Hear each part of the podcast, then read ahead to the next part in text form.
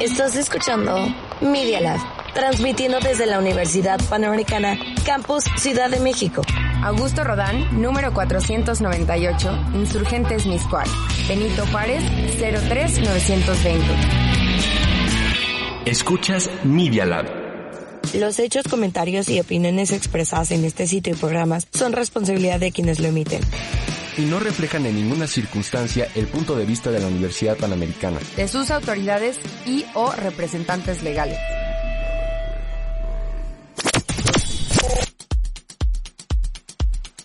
En todos los lugares del mundo. Nos encontramos aquí. Minuto a minuto. Comenzamos.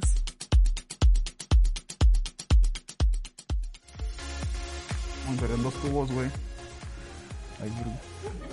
¿Cómo están? Bienvenidos a la onceava emisión de Minuto a Minuto. Como verán, estamos muy emocionados por estar aquí porque es la penúltima emisión y la última bajo este formato porque el viernes les tenemos una sorpresa que las haremos llegar por medio de redes sociales. Pero antes de llegar al viernes tenemos que pasar por hoy y esta semana ha sido muy complicada para los aficionados del deporte Complicadísima. y pues antes de empezar me gustaría dar la bienvenida aquí a mi Luis. ¿Cómo estás Luis? Bien, bien. Hoy, la verdad, se viene un tema un tanto no tan bueno, pero bueno, hay que seguir continuándole con esto. Ingrid, ¿cómo estás? Tienes ahí a un acompañante de lujo a tu lado, nuestro queridísimo Moisés Reyes, que se ha negado a participar en el programa, pero por fin lo tenemos aquí en, en los controles. ¿Qué tal, Emi, Luis? E- Efectivamente, aquí estamos hoy. Eh, no quiere participar, pero mira, se va a sentar aquí y puede intervenir cuando quiera, ¿no? Bueno, este, sin más preámbulo y con mucha emoción, vamos a los titulares. Los titulares. Jornada fatídica para la selección mexicana. México ha dejado de ser el gigante con CACAF de 16 años. ¿Por qué la selección mexicana está como está?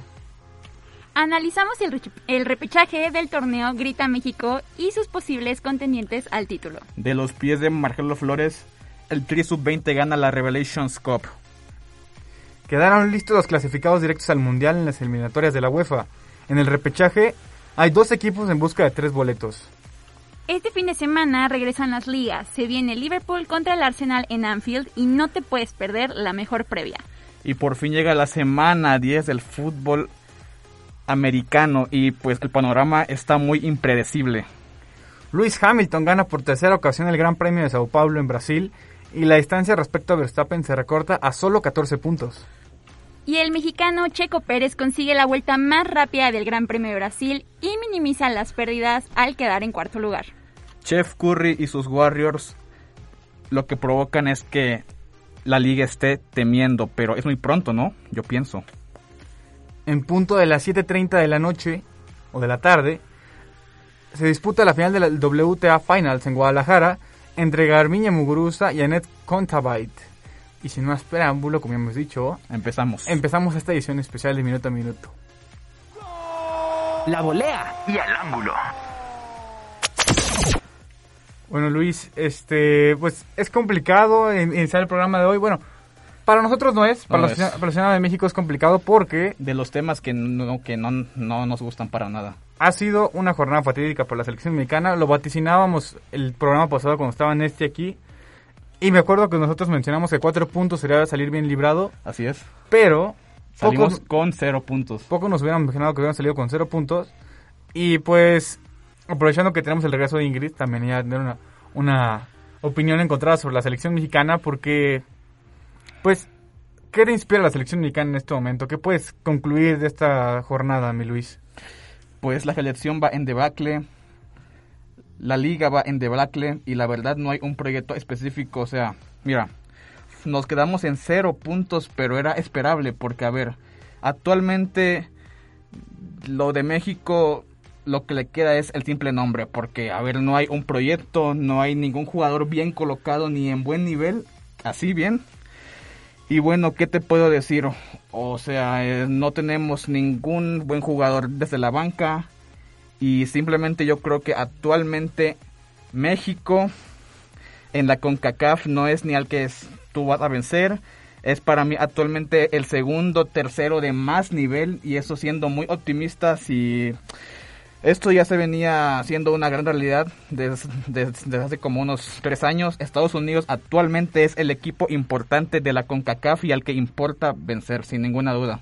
¿Tú qué concluyes de esto, Ingrid? Sí, concuerdo completamente con Luis. E igual la semana pasada estaba yo ahí escuchando eh, lo que hablaron con Esti y decía que, o sea, bueno, recuerdo más o menos que mencionaban que sí, sí esperaban por lo menos que ganáramos contra Canadá, ¿no? Yo también la verdad es que lo esperaba. Si de por sí era malo haber perdido contra Estados Unidos, eh, por el simple hecho de la rivalidad que hay desde tiempos, pues, desde hace muchísimos años, ¿no? Esa rivalidad contra Estados Unidos siempre va a estar ahí y el haber perdido dolió muchísimo. Pero creo que lo de lo de perder contra Canadá ya fue otro nivel. No no no no entiendo, no logro entender por qué estamos jugando o la selección mexicana está jugando de esa manera. Eh, también, obviamente, las condiciones pues no fueron las mejores, pero pues a final de cuentas Canadá aprovechó la localidad, lo hizo bastante bien. Y, como dice Luis, eh, lo único que queda es el nombre. Siento que, más bien no siento, ya no somos el grande de la CONCACAF, o sea, ya no lo somos, México ya no lo es. Creo que hay que tenerlo muy claro porque eh, la selección se sigue escudando en eso y siguen diciendo, no, es que somos los grandes y tenemos mejor equipo que Canadá y tenemos mejor equipo que Estados Unidos pues ok, no, no se demuestra, así que ya no hay un grande. Y, y siento que siento que todavía no se toca un fondo, aunque yo espero que ya que ya se toque porque pues es de aquí para arriba, ya no podemos seguir así. Sí, yo considero que la que decir que somos el gigante con CAF es la mentira más grande de los últimos 20 años. Sí es. Si, ve, si vas a los resultados y los productos eliminatorios de los últimos 20 años, México solo en dos, en, dos, en 2006 con la Volpe, bueno, en el proceso 2005 que empezó en 2004, en 2005 nos calificamos caminando de la mano de la Volpe, un gran estratega. Y en 2018 con Osorio. Pero de ahí en fuera la hemos sufrido. Dos bomberazos de Javier Aguirre en 2002 y en 2010. Y el Piojo Herrera, bueno, primero Bucetich y luego el Piojo Herrera metiendo un gol en Costa Rica. Bueno, ni siquiera. Panamá y Estados Unidos, ese partido nos metió al Mundial. Estados Unidos al final del día. Entonces, para mí esa es la consumación de todos los factores que se han visto. No es coincidencia que sea el peor torneo de la liga en los últimos 100 años. Para mí no solo es culpa del técnico, México tiene un, planti un planteamiento rácano. México no jugó nada ayer. Y realmente el Tata Martino es un, jugador, un técnico que... Conservador. Conservador. Y a mí me decepcionó ayer. Estás jugando contra Canadá, tampoco estás jugando contra Alemania y salir con cinco centrales pues, después de que te perforaron la puerta en dos ocasiones contra Estados Unidos. No te aguardado. Aguardado cuando quieres empatar. Entonces, este... Yo creo que el hecho de que los directivos tienen una han creado una estructura totalmente flaca, una estructura totalmente basada en dinero rápido y también han traído un técnico que pues realmente está vendiendo espejitos porque ni siquiera está mostrando una mejoría táctica y técnica en lo que hubo con Osorio. De hecho, decreció el fútbol mexicano. Pero pues también el plantel, o sea, el, plantel de la selección mexicana es malo. O sea, tienes a laterales izquierdos en excelente nivel, en buen nivel, como Arteaga, y los tienes borrados de la selección por problemas personales o por problemas fuera de la cancha y metes a jugadores como este Gallardo, laterales derechos. Ahí está en México tiene un problemón porque es o Sánchez, que es malísimo, sin ofender a Sánchez, es un jugador que le cuesta mucho el ida y vuelta. para atacar es muy bueno, pero para atrás le cuesta muchísimo y el Chaca, que Araujo está. Araujo está. Entonces, este yo creo que lo mejor sería pues hacer un borrón y cuenta nueva y si realmente los actuales no te están dando resultados, pues ya es momento de decir, si no me están dando resultados, pues llamar a otros jugadores. Pero hay un problema, es que el problema son las ligas.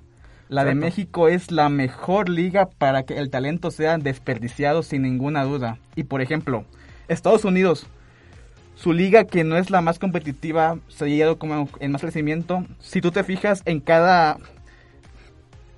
En, o sea, en cualquier plantilla hay uno o dos jóvenes que ves con mucho nivel. Y en México es muy complicado ver a un joven de 19, 20 años que su liga tú lo veas ya consolidado a buen nivel. Y pues yo creo que ahí está el problema, que si la liga no te produce, no te da nada, pues el plantel va a ser muy limitado, lo cual sí lo es actualmente sin ninguna duda.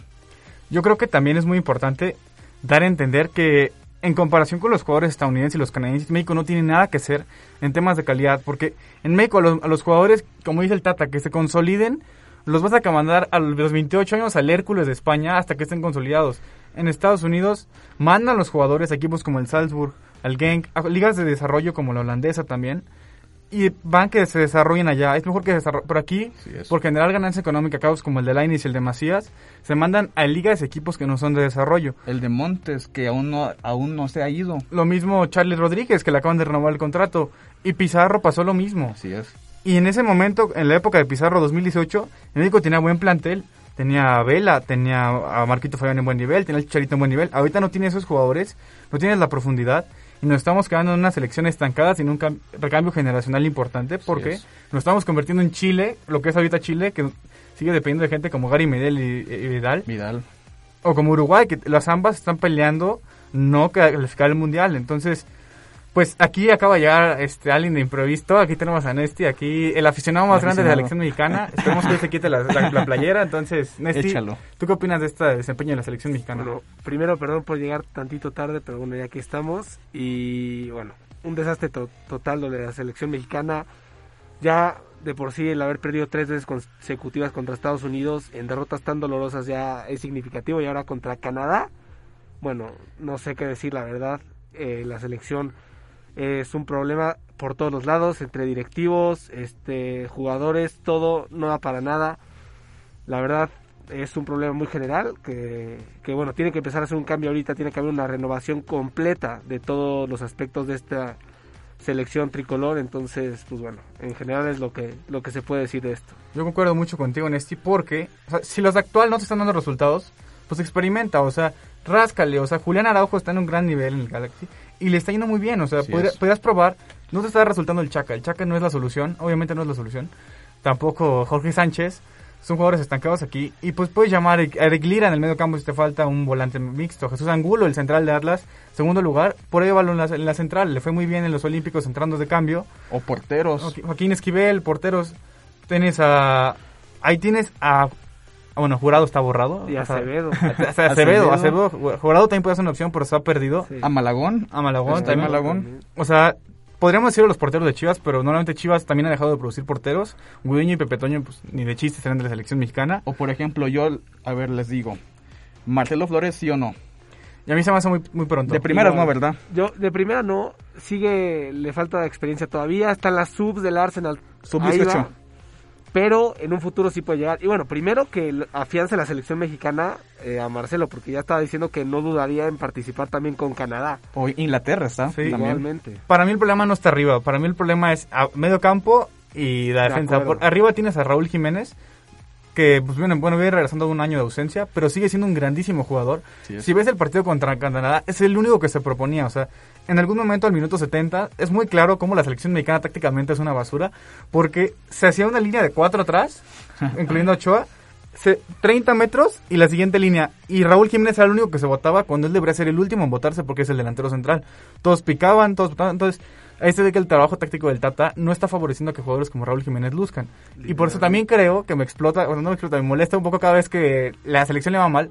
Periodistas como Sergio Dip digan que el Chicharito es la solución de la selección mexicana. No, y no va a ser porque va a ser banca. Y, y tampoco es Acevedo que dicen, y por otro lado Arteaga, que sí son jugadores que pueden llegar a hacer falta a la selección, pero no van a solucionar este problema que ya los llevan arrastrando desde que regresó el fútbol en pandemia. México no ha jugado, no ha jugado simplemente. Para ustedes, ¿quién podría ser un candidato natural o su predilecto para ser técnico de la selección mexicana? Si quieres tú primero, Ingrid.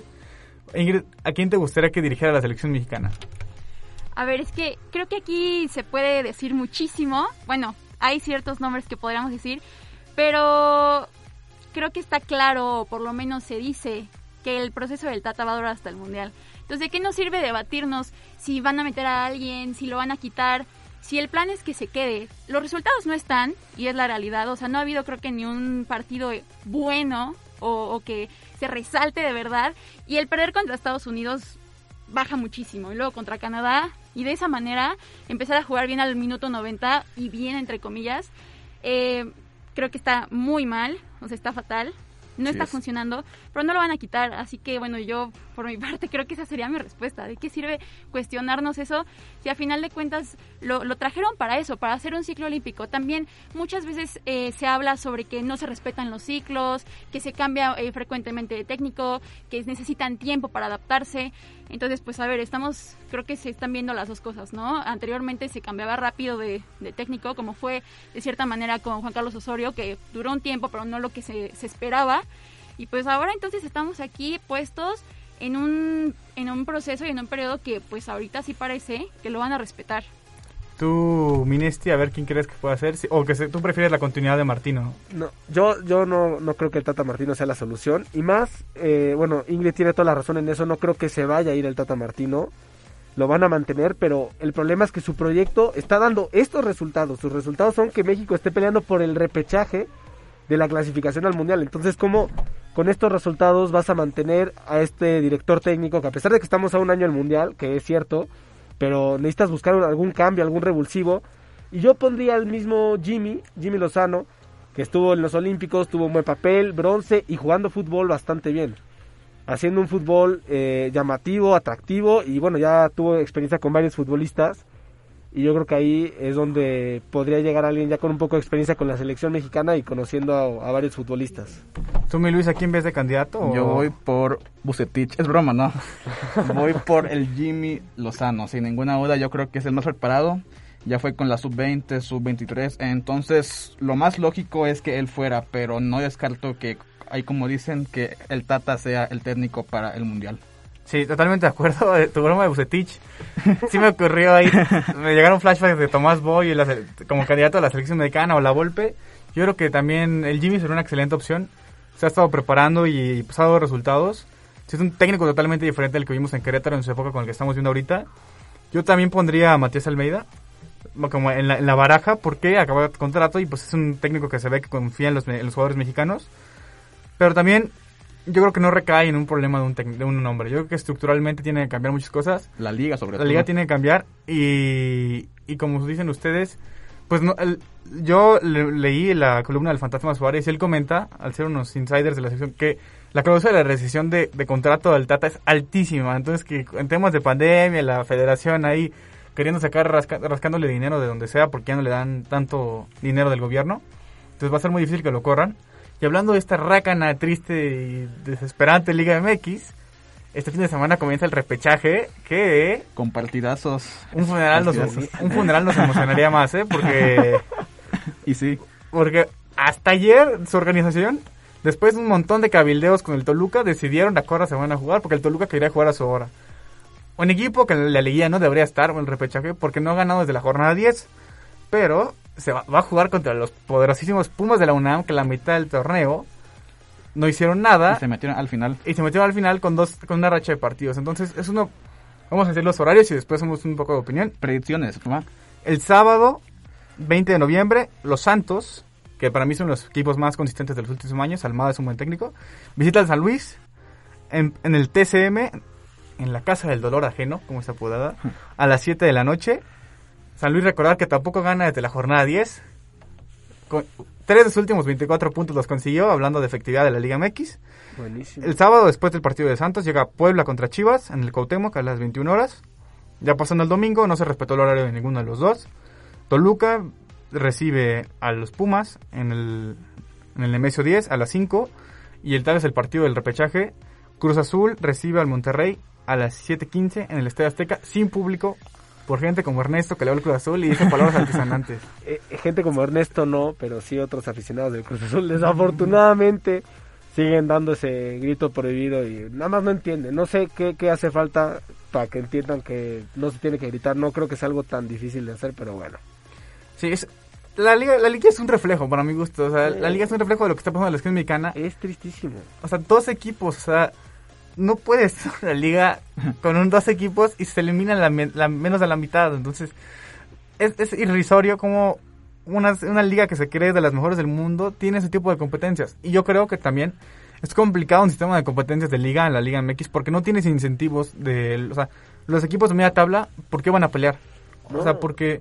No hay, exacto, no hay, no hay esa competitividad entre los equipos que los exijan a ser mejores. No hay ese querer más, te conformas con, con los 20 puntos que consiguen, que consigues en siete, con 7 partidos ganados de 17.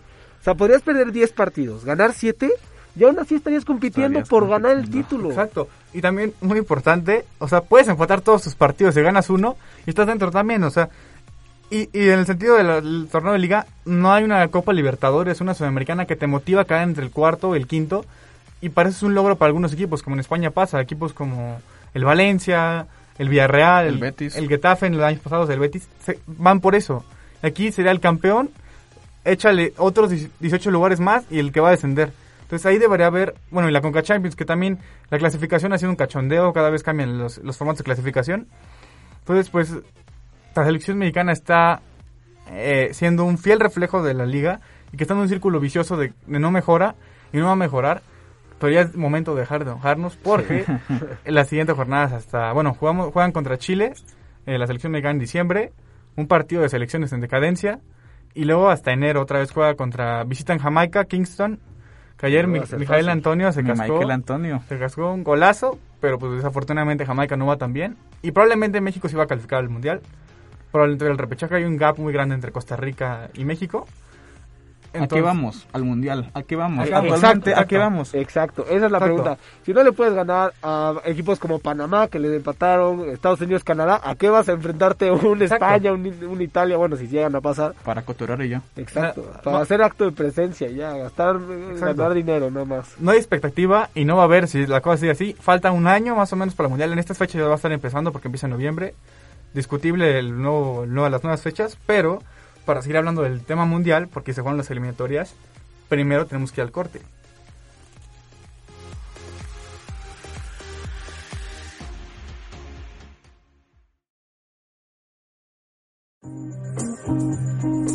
No te vayas, ya regresamos aquí a Minuto a minuto. En Media Lab. Edita, produce, crea, escribe, actúa, teclea y dale like. Media Lab, el laboratorio de medios que te conecta al mundo. mediala.up.edu.mx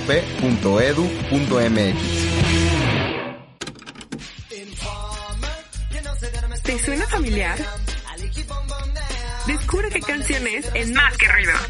Miércoles y viernes a las 12 del día. Solo aquí, en Media Lab.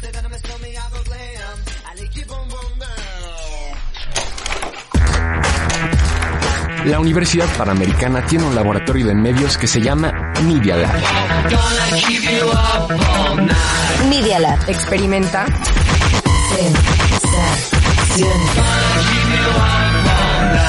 Sensaciones Auditivas. Escuchas Media Lab.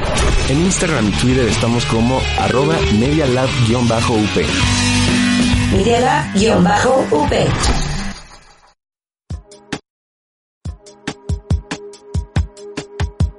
Continuamos con Minuto a Minuto.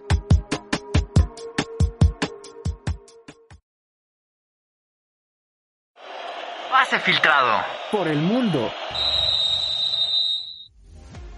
Hoy hay productora, hoy sí hay productora, déjeme decirlo. Pero vamos, como yo dijo el, nuestro- mi- yo mismo en otra voz, dije que vamos a pase filtrado por el mundo.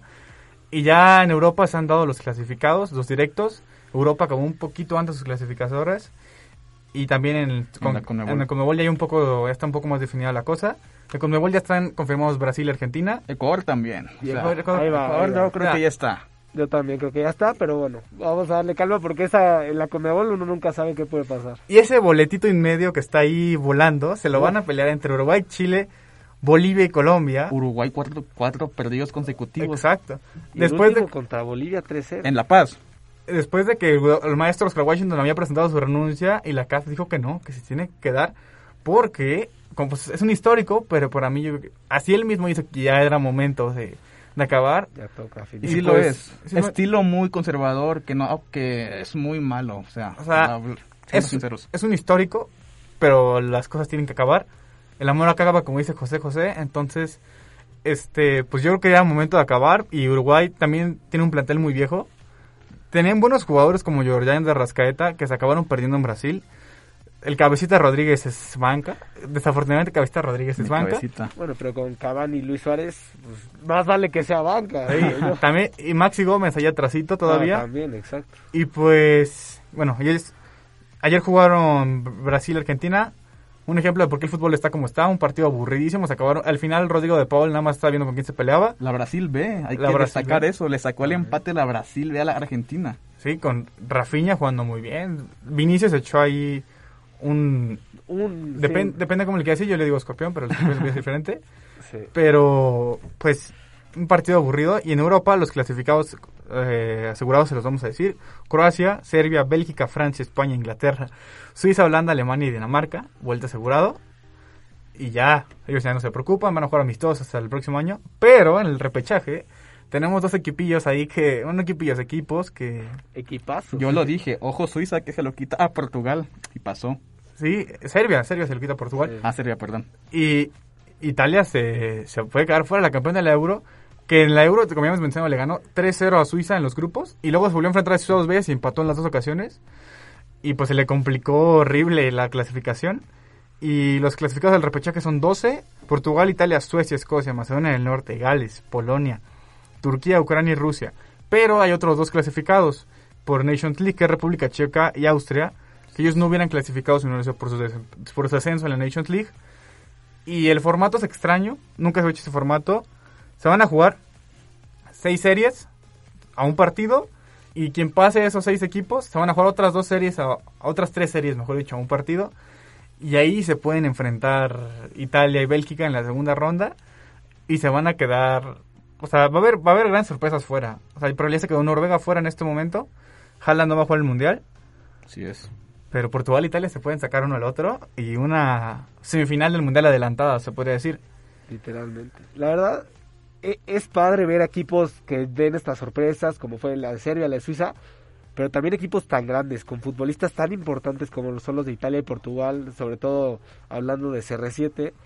La verdad, un mundial sin ellos, eh, yo creo que sí pesa, pesa bastante. Sí, ya, ya vimos en Brasil, digo en Brasil, en Rusia, no estuvo Holanda, no estuvo Italia, no estuvo Estados Unidos, bueno, pues, tiene algunos jugadorcillos para ahí que De. Portugal yo creo que su problema es Santos. Fernando Santos. O sea, ¿por qué juegas tan conservador si tienes al bicho, a Fernández, a Bernardo Silva, a Rubén Neves? O sea, ¿por qué juegas tan conservador cuando tú tienes una pólvora espectacular? Y sacó en el partido contra Serbia, saca a Bruno Fernández yendo por el empate y meta Paliña, o sea, ahí te muestra que Fernando Santos, pues, les dio una euro y les dio una euro jugando así, pero ahora ya tienes un mejor plantel y tienes la oportunidad de hacer un mucho mejor equipo, o sea, si yo, sí me imagino que corran a Fernando Santos y traigan a Carlos Queiroz, que tampoco sería un buen plan- una idea porque también es muy defensivo.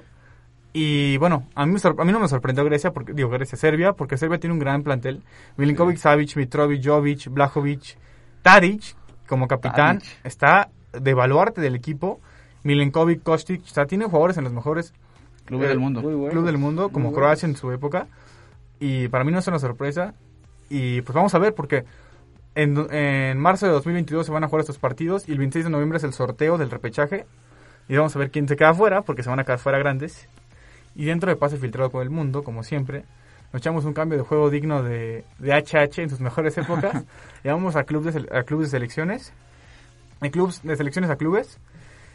Y mi Nesti, mi Ingrid, mi Luis, les, les quiero que, que, se, que se comprometan y que se mojen y digan, para ustedes, ¿quién, ¿quiénes van a ser los campeones de las cuatro ligas más importantes del mundo?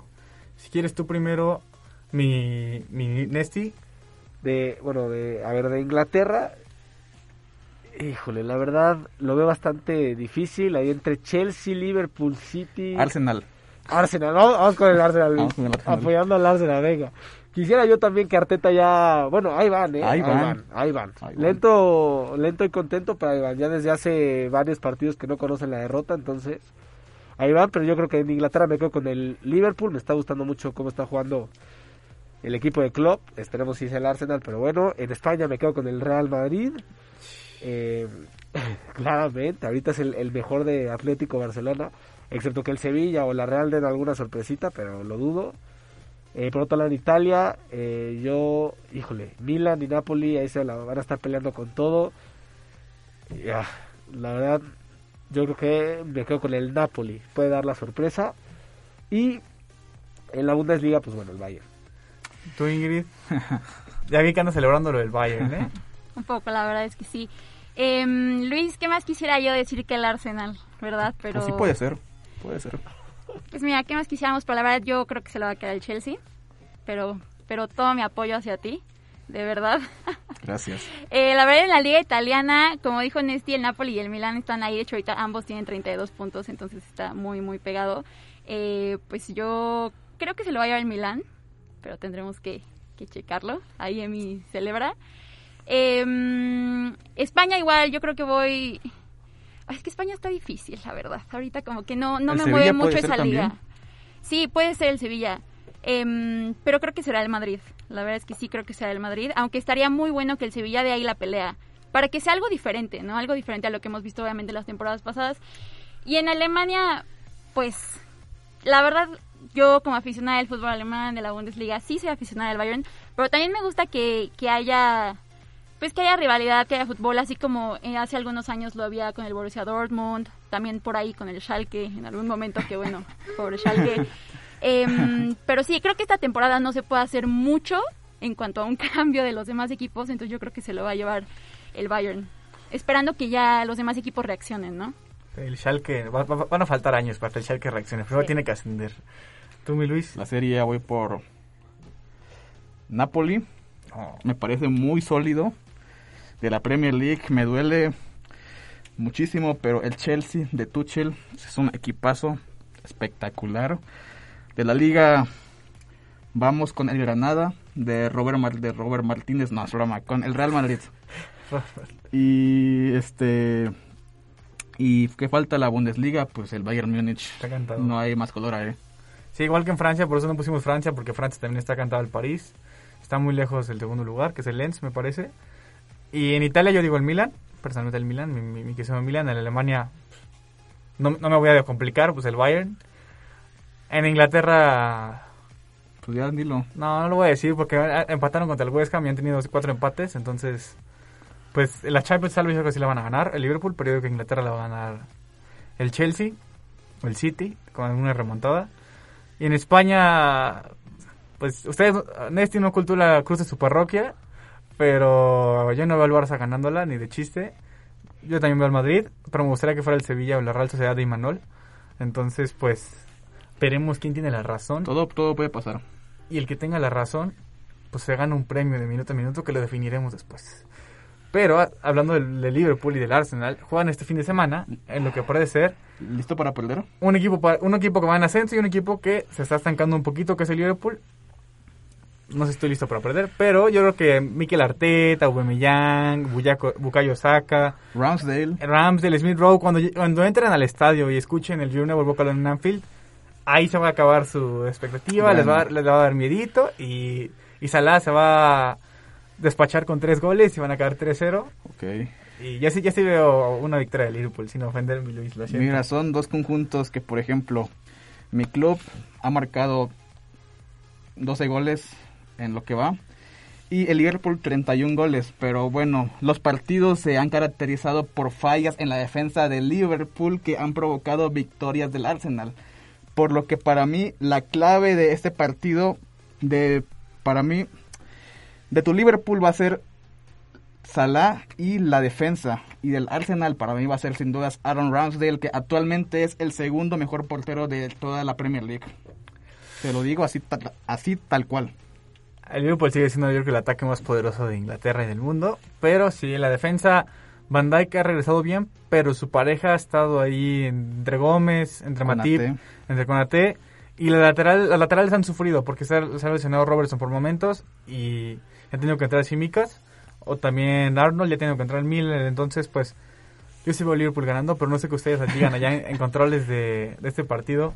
Sean justos, eh, por, por favor, sean justos. Pues mira, justo yo quería mencionar que de hecho el Arsenal pues viene enrachado, porque viene de cuatro victorias y el Liverpool viene pues de perder un partido. Entonces, a ver, creo que ya al llegar aquí en esta clase de partido que es muy importante para ambos equipos por muchas razones, eh, la situación va a ser completamente diferente. Pero no sé, siento que en este partido me gustaría apoyar a Luis, me gustaría irme con el Arsenal Y que sigan esta buena racha, la verdad es que los aficionados del Arsenal ya lo necesitaban, ya han sido pues muchas tristezas. No sé qué opinen este. Yo, la verdad, a pesar de ser del Arsenal y de la muy buena racha que llevan, el Liverpool sí los estoy viendo a otro nivel, los veo jugando muy bien. Están peleando por el, el liderato y el Arsenal, bueno, ya está metido ahí dentro de los primeros cinco lugares, entonces ahí van, pero híjole, como decía Luis, la diferencia de los goles aquí es mucha, al Arsenal le sigue faltando gol. Han, han ganado, ahora sí que, ¿quién lo diría después de todas las fallas a la defensa y en la portería? Que bueno, ya están empezando a surgir efectos los fichajes de Ben White. De eh, Ramsdale. Y de Wow. Ramsdale también, que está, bueno, ya hasta fue convocado con la- por la selección. Eh, pero bueno, yo creo que sí me quedo con el Liverpool, aunque va a ser un partido muy, muy cerrado, la verdad. ¿eh? El Arsenal lo viene haciendo bastante bien. Esperemos que el fin de semana, cuando acabe ese partido, nuestro querido manager de redes sociales, Luis, ponga una publicación de la, de la página de Liverpool diciendo 3-0. No, yo, yo veo un 2-1 a favor de Liverpool, pero sí veo a Liverpool ganando. Porque Ya te quiero ver. Ya te Vamos a, quiero vamos, a, vamos a apostar fuera de cámaras. Y hablando también de clubes, este, este fin de semana debuta Xavi con el. Barcelona. Va a jugar contra el Derby de Catalán. de Catalán, contra el Español, que acaba de, se acaba de ascender, pero está en un gran nivel, la verdad. Y con un gran conjunto, una plantillaza. Vicente Moreno es un muy buen técnico y tienen al buenísimo de RDT, que es R- excelente. de Raúl de Tomás. Que por fin lo llamaron a la selección. No le fue tan bien, pero es un grandísimo jugador. A Darder también Darder, tienes. Darder. Herrera en la, en la media cancha. o sea, es espectacular. Melendo también es otro jugador muy infravalorado. En Barba, en Barba a mí se me hace muy buen jugador. Si lo ves jugar es muy bueno. A Diego López que está en un, está en un nivelazo. Sí, Diego ya. López. ¿Quién lo diría? El que sentó a Casillas acá, que le rompió el corazón a Minesti, aficionado del Madrid. Bueno, primero fue Dan y luego fue Diego López. Pero vamos a ver cómo les va. También hay debut este fin de semana de Dean Smith con el Norwich. Enfrentan al Brighton de Graham, Graham Potter, que viene muy bien el Brighton. Veremos cómo le va, porque tienen un gran plantel. Le está yendo muy mal el Norwich. Daniel Fark era insostenible. Do- un descenso y iba que vuela por el segundo descenso. Y eso que trajeron a Rachika, Les Melú, a Brandon Williams. Y nada más no, no están funcionando. Y pues tienen a grandes jugadores como Cantwell y a Dowell. Es. Y también debuta Stevie G en el Aston Villa. Que, bueno, a mí no, a mí me emociona el A Aston mí, Villa. a mí me gusta mucho. Me confundí. El que va contra el Brighton es el Aston Villa. Una disculpa, mi Luis. Potter contra Steven Gerrard. Vaya duelo de dos técnicos muy ofensivos. A ser un gran partido. Y pues la plantilla del, del Aston Villa no estaba haciendo honor a lo que realmente es. Tiene una plantilla muy buena. Así es. Tiene a Buendía, que es un grandísimo jugador. A me Leon Bailey, mucho. a Minks, a Martínez, a Target, a Cash. O sea, la plantilla está como para octavo lugar, séptimo por ahí, pero con Pelear Dean Europa. Smith, así es, con Dean Smith no se ha ido para nada. Pero yo confío en, en el gran Stevie G, la verdad. Ojalá, ojalá sí muestren y esos equipos den la vuelta a la tortilla, pero si esos equipos empiezan a funcionar, hay otro problema ahí con el Newcastle que ha sido tema de varios programas, que ahí se va a empezar a relegar si también este Eddie Howe empieza a mejorar. Entonces esperemos que haya una competencia mucho más mucho más competida, digamos, en esa parte de la tabla. Y pasamos a la NBA porque Luis está de pláceres. Básquet. Tiro de tres. Arrodíllense ante Stephen Curry, por favor. Se está paseando en la liga. Stephen Curry va desnudo. A los Nets de Kevin Durant y de James Harden les ganó 117 a 99. 37 puntos de Stephen Curry. Sus triples prácticamente tiró en un, en un 53%. En el cuarto cuarto se vio un triple como de 10 metros con KD y James Harden desde la banca viendo a Curry. O sea, Curry, la verdad, vienen dos años que para mí él es el mejor jugador de todo el mundo sin ninguna duda. Yo la verdad no lo puse en mi most value player porque yo dudaba un poco de los Golden State. Lo dudaba por su récord, pero como están las cosas, los Warriors son el mejor equipo de la liga y falta que vuelva Clay Thompson. Pero volverá como el quinteto. ¿Crees que vuelva de un titular? Yo creo que no. Yo creo que le va a tardar un poco en adaptarse. Además, con la racha que traen ahorita los, los Warriors de 12-2, son los equipos de la liga. Con diferencia. ¿Y tú a qué se lo achacas esa, esa gran racha? Stephen Kerr es un gran coach, la verdad. Y es una plantilla muy bien confeccionada. O sea, Looney, Draymond Green, Curry, Wiggins, que es un gran defensor del perímetro. Jordan Poole, que está en un nivel espectacular para Most Improved Player. Y se vuelve Clay Thompson yo lo veo suplente. Jordan Poole está en un nivel espectacular y él es un más creador de lo que es Clay Thompson. Por lo que para mí, actualmente Clay, si vuelve como en unas cinco semanas, aportaría más des- desde la banca, la verdad. Muy bien, vamos a ver. Yo- Vamos a ver. Si la racha se mantiene. Recordar también una noticia rápida. LeBron probablemente va a regresar este viernes contra los Celtics en el clásico de la NBA. Ni modo. Dijo Adam Wojnarowski que va a regresar. Entonces vamos a ver si se confirma. ¿Y qué opinas de DeMar DeRozan y los Bulls? de Mar DeRozan que para mí me, sorprendió.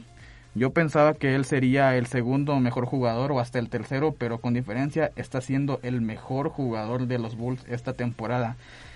Lo- contra Lakers sin un LeBron James, pero se marcó 35 puntos, 3 rebotes, 6 pases para puntos.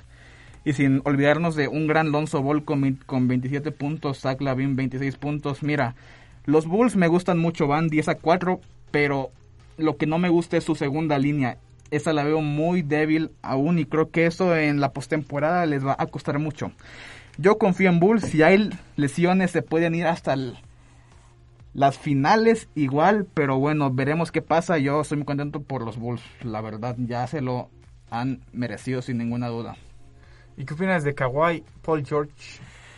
Kawhi que está lesionado desde el principio de la temporada. Los Clippers que sin él no pintaban para nada, pero Paul George, que él ha sido un jugador muy criticado, que en playoff no te rinde para nada, tal, tal, tal, pero hoy Paul George está peleando por ser el MVP de la liga, está manteniendo a los Clippers que la verdad no pintaban para mucho sin Kawhi, van 9-5, Paul George que promedia 27 puntos, 8 rebotes, 5 asistencias.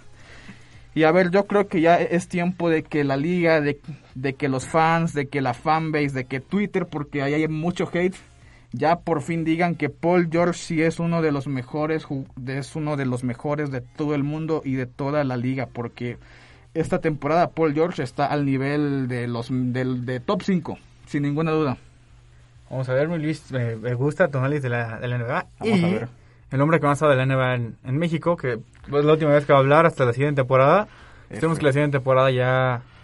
Bueno, cuando empiece la siguiente temporada, minuto a minuto, que va a ser por la época de... Bueno, minuto a minuto, lo que se vaya a convertir, no sabemos. No sabemos. Este es una incógnita. Va a haber, ya va a estar muy más definida la NBA. Y Luis seguirá con sus análisis, seguramente. Pero vamos a la NFL y, al- y a la Fórmula 1, pero primero vamos a corte.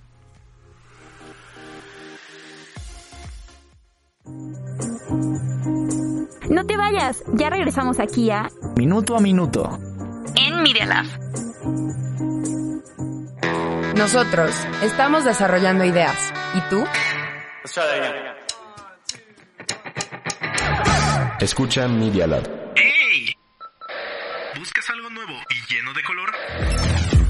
Bienvenidos al Artebrige, el lugar ideal para hablar sobre el mundo del arte y la cultura con grandes invitados. Acompaña a Andy y Ofmara mientras desenmascaran todos los secretos que ocultan tus artistas favoritos. Sintonízanos todos los martes por Media Lab y escúchanos también en Spotify. El Artebrige. Media Día, Lab. experiencias auditivas. Y visuales. Escuchas Media Lab. En Instagram y Twitter estamos como arroba medialab-up. Miriela-UP. La Universidad Panamericana tiene un laboratorio de medios que se llama Media Lab. Media Lab. Experimenta.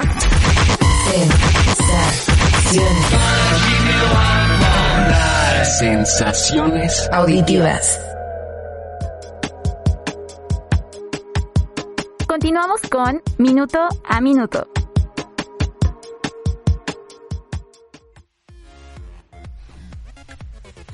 Vamos a la NFL. Holding defensivo. Eh, eso, Vinesti, Vinesti hoy viene feliz. También mi Luis. felizote, Porque la NFL, el Thursday Night Football pasado, los Dolphins sorpresivamente vencieron a los Baltimore Ravens, que son una moneda al aire porque una semana te puede entrar un partidazo como hace algunas semanas, antes del, del su break. De. Y luego te traen partidos como contra los Dolphins. Minesti, ¿qué opinas de tu equipo? Equipillo. La verdad, muy feliz de ver a esta defensiva que el año pasado había sido de las mejores en la NFL. Este año no habían empezado bien y bueno, ya dieron una cátedra de partido contra Baltimore, eh, siendo hasta participando con ese fumble que regresó Xavier Howard de, desde el medio campo hasta la zona de anotación. Pero bueno, en general eso, la defensiva me dio mucho gusto. Eh, por otro lado, Lamar Jackson, que no pudo hacer mucho por aire, también el problema con los receptores que de vez en cuando le soltaron algún que otro pase. Por tierra tampoco pudo hacer mucho Lamar Jackson, pero, pero sí, este Baltimore que también, si empezamos a ver los resultados de muchos partidos, eh, estuvieron a nada de perder contra Detroit. Si no es por ese gol de campo de toque, que es el más largo en la historia del NFL, o sea, solo vean esas probabilidades. Hubieran perdido contra Detroit, que es el único equipo que no ha ganado un partido. Empató Eh, uno, empatado, eh, empató empatado. uno, por Pero- favor. Pero, pero no ha Respeto. ganado. No ha ganado. Entonces, es lo único. Pero bueno, al igual que Pittsburgh, dos equipos que supuestamente van a estar peleando por equipo por, por puestos de playoffs. Los dos, bueno, contra Detroit, la sufrieron bastante. Hay dos equipos y una estadística muy curiosa que no han perdido en el mes de noviembre. Uno de ellos es el Washington Football Team y otro de ellos es Detroit, que ha perdido todos los demás partidos, pero este, este, este, este mes empató uno. Entonces, muy interesante. Son números, Son hay que números. darlos. Estadística. Este, antes de pasar con los demás equipos, ya que hablaste de los Dolphins, Nesty, ahorita que vamos a sección te vamos a poner en curva porque te vamos- tenemos unos premios del año adelantados. Entonces, para que te vayas preparando tu Defensive Player of the Year, tu Offensive, tu Rookie y tu MVP y tu Coach. Ah. Para que ahorita que Va. acabando, para hablando de los demás temas, también mencionar, ya regresando al, al tema del NFL, me parece. Este, los tres quarterbacks de Alabama, los tres estrellas ganaron por primera vez en la historia. Ganó Mac Jones, ganó Jalen Hurts y ganó Tua Tagovailoa. Tua, que ahí, bueno, Ahí va, ahí una, va. una, Bueno, una- una bueno. promesa, una promesa que parece que no se va a Bueno. Ahí va, cumplir. ahí. Pero el- la historia de este de Alabama es Mac Jones. ¿Qué opinan de cómo les ha ido Mac Jones? Que no lo suspendieron, ¿eh? Que Pues- su- suspendieron, no lo suspendieron y vaya que, que bien, que bien se mostró. Mac Jones ha sido muy regular, no ha sido de los mejores del pero el partido contra Baker Mayfield, ¿sí no? Fue contundentísimo, fue su partido más contundente que yo le he visto en las 10 semanas. Hizo 3 touchdowns, hizo 19 de 22 pases si no mal recuerdo y hizo 198 yardas. Fue el mejor partido de Don Mac Jones y la verdad para ser un rookie con los Patriotas yo sí los veo en la postemporada y les tengo un hot take. Perfectamente los Patriots yo los veo en el Super Bowl. Es un hot take que yo los dejo ahí. Están viendo como en 2001, ¿eh? Sí, un Brady Sobre la mesa. sentando a Bledsoe y pues muy consistente. Mac Jones es el único quarterback novato que tiene un rating arriba de 100.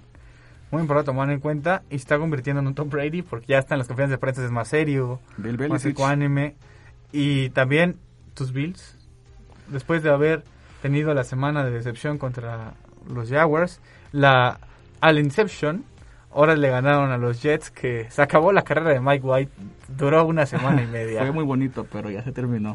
Ahora va a iniciar Joe Flaco, una máquina de checkdowns a los corredores y de patadas de campo por aire, como si, o sea, en lugar de patear la lanza, vuela a sus receptores, entonces pues pues una bolsa de aire Joe Flaco. Pero bueno, ya ganó el Super Bowl. Venga, por favor. Cosa que otros callbacks como Dan Marino les hubiera gustado tener. Lo siento, Minesti, por mencionar bueno. ese nombre sensible ahí. No, ni me digas. Eh, los Packers ganaron, ganaron mis Packers. Eh, partido aburrido. Aburrido. partido que se esperaba mucho, o sea, era un duelo de... Al principio de la temporada te muestran ese duelo Aaron Rodgers, Russell Wilson, esperas un, un shootout, pero realmente el shootout no se dio principalmente porque uno venía regresando de lesión y otro venía regresando del COVID, Sí de la lista de COVID, entonces pues decepcionó 17-0. Los Packers por fin tienen defensa, una defensa que no se veía desde 2010, pero ahora el ataque está batallando. Y pues los Packers prometen, prometen ser un- una gran. A ver si nuestro Aaron Rodgers no le vuelve a dar COVID y se sale 10 días más. A ver si no sale con otra de sus, sus jugaditas ahí fuera de la cancha. Y pues uno también otro, de los- uno de los peores partidos de la temporada y de los últimos años. Y de- Leones contra y de Steelers. Ru- Russell Wilson, qué mal partido Ah, dio. sí, muy mal partido. Primera blanqueada en la En historia su de historia. Russell Wilson.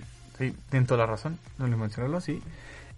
Y pues los, los Seahawks se ve que están... DK Metcalf se vio muy frustrado, se quiso agarrar a golpes con, con Black y con Isaac Jadon por la frustración. Pero realmente él dijo que en la conferencia de prensa que le frustraba y tener un récord de 3 y 5.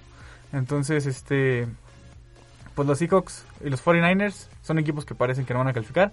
Aunque los 49ers le ganaron sorpresivamente a los Rams. Y con buen partido. Kyle Shanahan, aplausos, ¿eh? Sí, le puso presión por el frente a, a Matthew Stafford y se, y se incomodó. Y también, pues también los Rams perdieron a Robert Woods.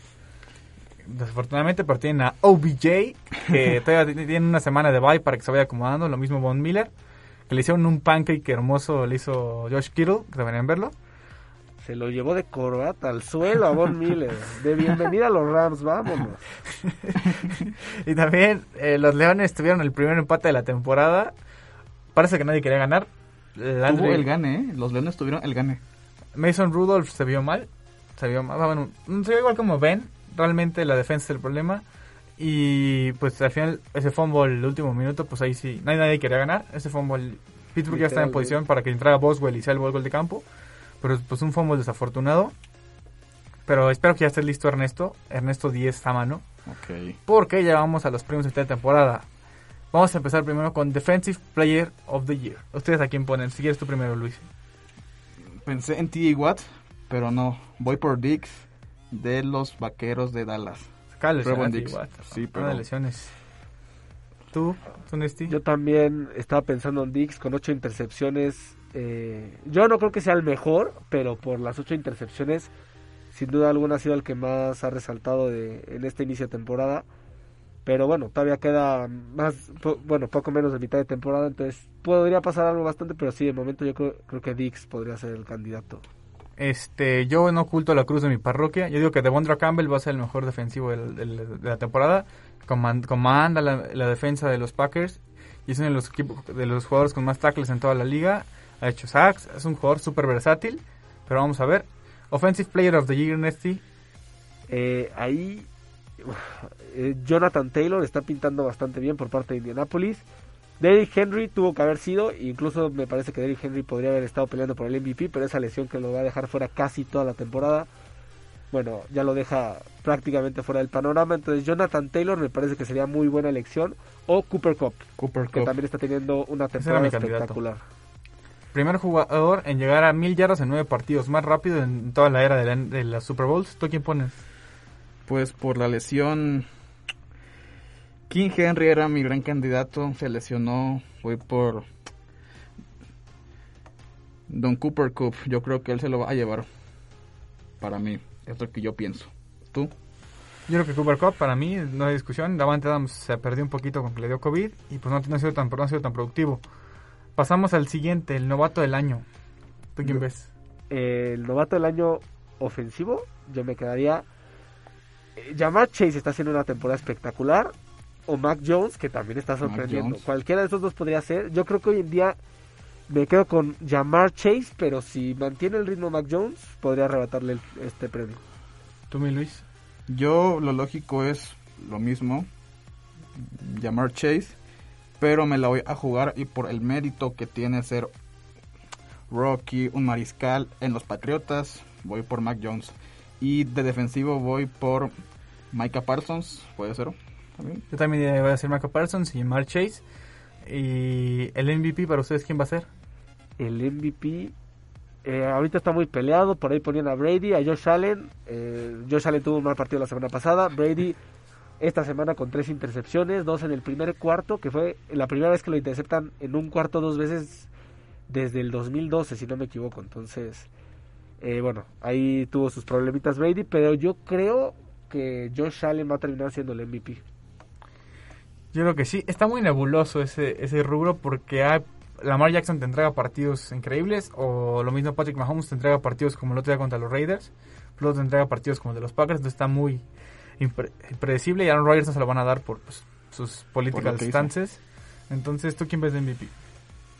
Pensé en Matthew Stafford, lo tenía en mente, en Tom Brady, pero al final aquí me ganó la camiseta, el corazón, voy por Josh Allen. A mí, yo creo que sí. Yo voy por Josh Allen también. Yo había dicho Justin Herbert, pero pues ha habido un poco apagado. Y el coach del año, ¿ustedes a quién ven? Si, si quieren yo. Cliff Kingsbury de los Cardinales. Salto de calidad, muy bueno, yo sí lo veo. ¿Tú? Sean McVay, cualquiera. Sean McVay también. Sean McVay también estaba entre mis candidatos, pero Kingsbury está haciendo muy buen trabajo con el equipo de Arizona, que ha perdido dos partidos, uno sin Kyler Murray, el otro pues lo perdieron ahí por por más que nada una jugada muy bueno, eh, un error en la última serie del partido contra Green Bay, pero bueno, eh, yo creo que Kingsbury es el principal candidato y Sean McVay podría ser segundo, a pesar de que los últimos dos partidos los Rams han decepcionado bastante, pero sí, voy con Kingsbury. Yo voy con Mike Bravel. Disculpen, yo voy con Mike porque se les fue Derek Henry. Y con McNichols está haciendo muy bien su... El, bueno, McNichols y Peterson en el backfield la está completando bien y está aprovechando que Ryan Tannehill, un quarterback que con los Delfines de Miami no pintaba, un quarterback muy malo. Ah, Si no no fuera- muy malo, pero promedio podría promedio y aquí, Promedio. y aquí está apareciendo parece Tom Brady en sus mejores épocas. Entonces este pues yo creo que sí Mike bien, y su equipo está muy bien con 7 y 2 entonces bueno tuvo su- ahí su derrotita contra los Jets ahí un, un E- asterisquito. Ese sí es un, ese sí es un Un ast- punto grave a tocar. un asterisquito pero ya desde ahí han, han ganado le han ganado los- a los Chiefs. Y pues ahí van ahí van, ahí van ahí van y pues ha sido la última sección de la NFL de la temporada Triste, pero vamos cierto. a la Fórmula 1 porque Ingrid tiene opiniones sobre este fin de semana.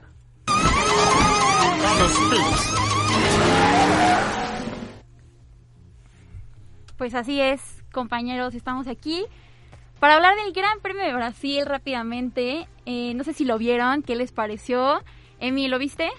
Sí, y pasaron muchas cosas desde el viernes. Siempre que hay carrera sprint va a haber, va a haber algo, va a haber situaciones. Sí. Y pues se vio el viernes, Hamilton voló en la clasificación para la sprint. Hamilton se vio dominante totalmente, no, no hubo comparación. Pero luego salen esos videitos ahí de nuestro querido Max ahí checando el alerón. Temas Luego- polémicos. En primera, porque un alerón así, ¿no? Que Sí. no. Y luego un, un comunicado de la FIA con una investigación. Sí. Y se hablaba de una descalificación de Hamilton, no se esperaba, y se dio una descalificación de Hamilton en la clasificación. Este, entonces salió del número 20 y a Max le metieron una multa de 50 mil euros por la regulación Park FM. Sí. Entonces, pues ahí complicado, ahí las polémicas, porque después en la carrera ves que ahí tuvieron un contacto, mini, Sí, pero un contacto, y otra vez Mercedes apelando, entonces, pues yo creo que se debería definir en la, en la, en la pista, pero pues ambos equipos van a querer meter los, la cantidad de recursos fuera de la pista necesarios para ganar. Sí, claro, y justo de ese incidente que mencionas, eh, que en un principio, bueno, en ese momento ni siquiera se apeló nada, se había tomado como incidente de carrera y ya terminando la carrera, creo que un día después fue cuando Mercedes ya empieza, pues a decir que sí se puede checar, por favor, el onboard de Max Verstappen, porque también la FIA había dicho primero que no había onboard de Max Verstappen. Exacto. ¿Cómo no va a haber onboard? Pero bueno, eh, no nos vamos a quejar ahorita de eso. Em, no sé, ¿tú en, en este lo viste? Sí, sí, estuve viendo todo ese tema. Eh, bastante polémico, a ver qué terminan determinando. Pero, híjole, cada vez se está poniendo más candente este tema por la pelea por, bueno, el campeonato de pilotos y también por el campeonato de constructores, que Mercedes ya consiguió ampliar un poquito su ventaja. Pero bueno, esto con el nuevo motor de Hamilton, a ver qué termina pasando ahora en Qatar este fin de semana, a ver si mantiene esa gran potencia y gran ventaja que, bueno, eh, asombró a todos que empezando en el lugar número 20 en el sprint, terminó quedando en primer lugar y por mucha ventaja sobre Max Verstappen. Voló, voló, para mí se hace que Hamilton voló. Y bueno, regresando un poco lo de Mercedes, a mí se me hace medio patrotero, digamos, bueno, el sentido, mal- la palabra está mal dicha, pero medio un afán de protagonismo, digamos, de decir en un tweet, nosotros queremos ganar el Mundial de Clubes, digo, el Mundial de Constructores y el Mundial de Pilotos dentro de la pista, y luego te das cuenta que el onboard aparece Max Verstappen y hemos apelado la decisión de la FIA, pues eso de querer golpear con un guante blanco, o sea, tirar la piedra y esconder la mano, a mí se me hace medio nefasto, sin ofender. Pero sí, o sea, la estrategia de Mercedes fue genial. O sea, apenas unas semanas ca- cambiaron a su cuarto motor de combustión y esta semana cambiaron al quinto, Sí. aprovechando la penalización. Y va a vola- está volando, Mercedes está volando, está aprovechando, está aplicando más un factor, menos de kilometraje y más de potencia. Y si llega a haber un problema con el motor de Hamilton, de combustión, tienen un cuarto que utilizó tres carreras. Entonces tienen ahí una estrategia muy bien pensada y va a volar. O sea, y ve- ves a Qatar que tiene rectas muy largas y curvas de, baja, de alta velocidad. Hamilton va a volar Sí. y pues no veo cómo, o sea, a- acabando el Gran Premio de México decíamos que Max estaba claro para ganar el título, pero ves la carrera de Brasil y ves a Hamilton como si hubiera salido en primer lugar, lo doblaba, seguramente lo doblaba sin ningún problema. Y te puedo hacer una pregunta, Ingrid, antes de que... ¿Para ti regresó el DAS? Uy. Uy. Para los que no saben, el DAS era una, una ventaja que utilizó Mercedes en la pretemporada del 2020, que literalmente sacaban el volante para colocar las ruedas en la posición necesaria a la hora de dar la vuelta, que es una ventaja que en ese momento no estaba prohibida, pero luego se prohibió al darse cuenta de una ventaja. Entonces, pero lo que decimos, les pregunto a Ingrid esto, porque en el, el día de la carrera salieron unos videos de Hamilton ligeramente sacando el volante y se ve un poco, el, digamos, como el peldaño que lo junta con el con la dirección, jalándolo un poquito. Entonces, no sé, ¿qué tú qué opinas, Ingrid? Mira, yo la verdad no creo que haya regresado. Y si regresa, o sea, y si de verdad lo, lo volvieron a, a meter, qué riesgo. Puede ser un gran, gran riesgo. Pero yo creo que no. Yo creo que ahorita con lo que se arriesgaron sí fue con el alerón. Em, y bueno, la verdad es que sí fue ahí un problema. De hecho, eh, también se pudo ver por ahí a Sebastián Fettel no tocando el, monoplaza, pero sí viendo, ¿no? Fijándose. Porque sí, el cambio de motor fue eh, pues una gran ventaja, pero también había por ahí otras cosas que destacaron muchísimo del auto de Lewis Hamilton. Entonces, no creo que haya regresado el DAS, la verdad. Sería mucho riesgo, mucho riesgo para Mercedes, sobre todo al final de la temporada. Una temporada que aún no está, no está pues decidida, ¿no? Que Lewis Hamilton todavía lo puede ganar. Entonces, yo no creo que se arriesguen ahorita, sobre todo porque la temporada pasada pues recibieron una pues no, no recuerdo si fue una sanción, pero sí recibieron eh, pues esta em, nota de, de- de que no se podía poner, ¿no? O sea, no lo podían poner, lo tenían que quitar, lo hicieron. Entonces, si, si volvieran a caer en eso, tal vez sí ya habría una sanción mucho más fuerte. Creo que sería mucho riesgo para hacerlo ahorita al final de la temporada. No creo que, que regrese por lo menos ahorita. Sí, no, yo tampoco, la verdad, pero también ahí Toto Wolf y Christian Horner ahí sus guerra de declaraciones. Toto Claro. Wolf, cuando rebasa a Hamilton a Verstappen, ahí su movimiento este marketinero de señalándole a la Sí, cámara, sí, sí. pues ¿cuántos años tienes, amigo? Sin ofender, pero este también Checo, Checo no pudo, hizo lo que pudo. El Virtual Safety Car le salvó a Bota su parada pits y le ahorró de una parada pits que iba, era de 22 segundos, se convirtió en una parada pits de 11, entonces Checo pues se quedó alrededor del cuarto lugar. Después Sí. de una muy buena arrancada rebasando a Sainz. Y pues Sí, que al final Checo se lleva la vuelta rápida. Esto, la verdad es que más que nada ayudando a su compañero, ¿no? sí, también asegurando que la distancia no se, no se separe tanto en el campeonato de constructores. Sí. Y pues también el constructores, el tercer lugar parece que ya está definido, lo siento, lo siento, Daniel Ricciardo no está, no tiene buen coche, tampoco Lando Norris. No le está dando. Ferrari acaba de dar un golpe en la mesa, un mazazo fuerte, y al parecer la relación de Carlando se acaba de romper. Salió un video muy curioso de, de- o sea, porque en principio, si vieron, chocan, se dan, tienen un contacto y Sainz dice que no pudo haber otra- hecho otra cosa porque Sí. Lando se fue por el por la parte sucia de la pista, por fuera, y, y Sainz lo cerró un poquito y se ve que lo cerró. Y ahí nos, la explicación que le dio Sainz a Lando no le gustó mucho, porque le cambió el rostro completamente. Ahí y se pues ve el video. McLaren se, se rezagó, y se rezagó feo, ¿eh? Ferrari en las últimas dos carreras, 5 6, 5 y 6. Y Leclerc y Sainz tienen una carrera muy parejera entre los dos. Y pues el Gran Premio de Qatar es en dos semanitas. Y sí está listo. No que otros que no vamos a decir su nombre, pero son en Arabia Saudita. Sí, ya, ya está listo. A nada de cerrar la temporada. Y pues igual nada más mencionar por último que pues ya tenemos la parrilla lista para la siguiente temporada. Hubo anuncios pues fuertes hace un par de días. De hecho ayer se dio el último anuncio para cerrar esto. Porque Giovinazzi, Antonio Giovinazzi, el italiano, ya no va a estar en Alfa Romeo. Eh, él menciona por ahí en su Instagram que pues ahí se da un, un discurso muy conmovedor sobre la Fórmula 1 y al final termina con que el dinero influye, ¿no? Sí. Yo creo, no sé qué piensan ustedes compañeros, yo creo que Giovinazzi tuvo su oportunidad, ya tiene 27 años, no es como que acabe de entrar, estuvo en Sauber también y no, desafortunadamente no, pues no ha sobresalido como se esperaba, ¿no? Su mejor resultado fue en 2019, justamente en el Gran Premio de Brasil con un quinto lugar, eh, ha sido lo mejor que ha tenido. Y pues bueno, es, es creo que han pensado ya... Eh, pues en el equipo de Alfa Romeo en darle una oportunidad a nuevas generaciones, a nuevos pilotos. Y pues efectivamente se le va a dar a Wang Yu Su, eh, de nacionalidad china. En este momento corre en la Fórmula 2. Va bastante bien, ha ganado bastantes carreras. Y se convierte en el primer eh, piloto chino en correr en la Fórmula 1. Sí, Giovinazzi en este, en este momento tiene un punto y siento que la presión lo ha, lo ha, lo ha deshecho porque ha cometido errores cuando, bueno, por ejemplo, en, en Monza iba muy bien y ahí por desafortunadamente tuvo un toquecín y pues la, presión y sí, su mensaje al final te dando un poco ahí un, un este empellón a Alfa Romeo diciendo que el dinero y, y pues bueno, él su, su destino se irá a Fórmula E con Dragon. Pero sí, lo de Wang, Wang Yusu no es, digamos, una... Wang Yusu, perdón. No es una decisión deportiva de cierta forma, es una decisión este, económica. Es un mercado de 91 millones de personas. Un mercado, el mercado más grande de la Fórmula 1 en cantidad.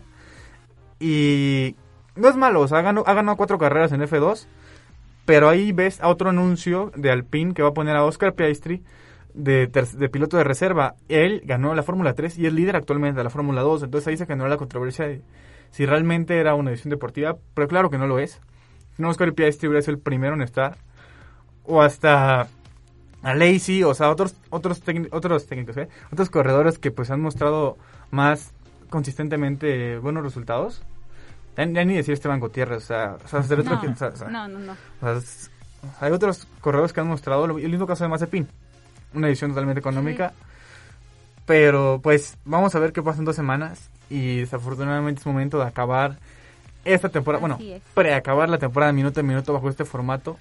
El próximo viernes, bueno, este viernes tenemos un invitado muy especial, Carlos Ponce León. Se los confirmamos, director de récord y colaborador de marcaje personal en Tebasteca. Y pues no se la pueden perder, pero bajo este formato, minuto a minuto se acaba. Le quiero agradecer a Nesti de nueva cuenta por haber participado en tres ocasiones de manera inesperada. Lo hizo de maestro, nos enseñó cómo se, alguien que sabe de deportes realmente y nos enseñó que los del Cruz Azul son buenas personas Son y nos, nos rompimos un estereotipo ahí. Muchísimas gracias, Nesti. Ya, no, gracias a ustedes por la invitación. La verdad, grandísimo programa. Fue un gustazo haber estado aquí con ustedes platicando de todos los deportes. Y bueno, muchas gracias por las invitaciones. Y también muchas gracias a Lumi por habernos colaborado en su momento, que la semana pasada. Muchas gracias Luis, que empezamos la temporada con un formato un poquito diferente, pero lo llevamos a buen puerto. Y Ingrid, muchísimas gracias también. Somos un equipo. No sabemos cómo, cómo nos va a volver a juntar la vida, pero sé que nos juntará a nosotros tres. Así es. Y también a Nesty, esperemos. Y pues, como dijo nos- el ya fallecido cantante de Soda Stereo, nuestro queridísimo. Me pone triste pensar en él. pero gracias totales. Gracias.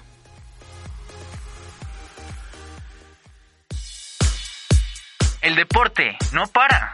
Y nosotros tampoco.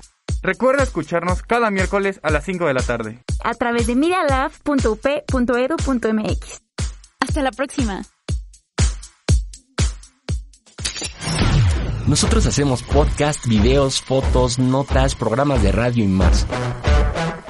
Para conectarte, solo síguenos en www.medialab.up.edu.mx. El Laboratorio de Medios de la Universidad Panamericana, Campus Ciudad de México.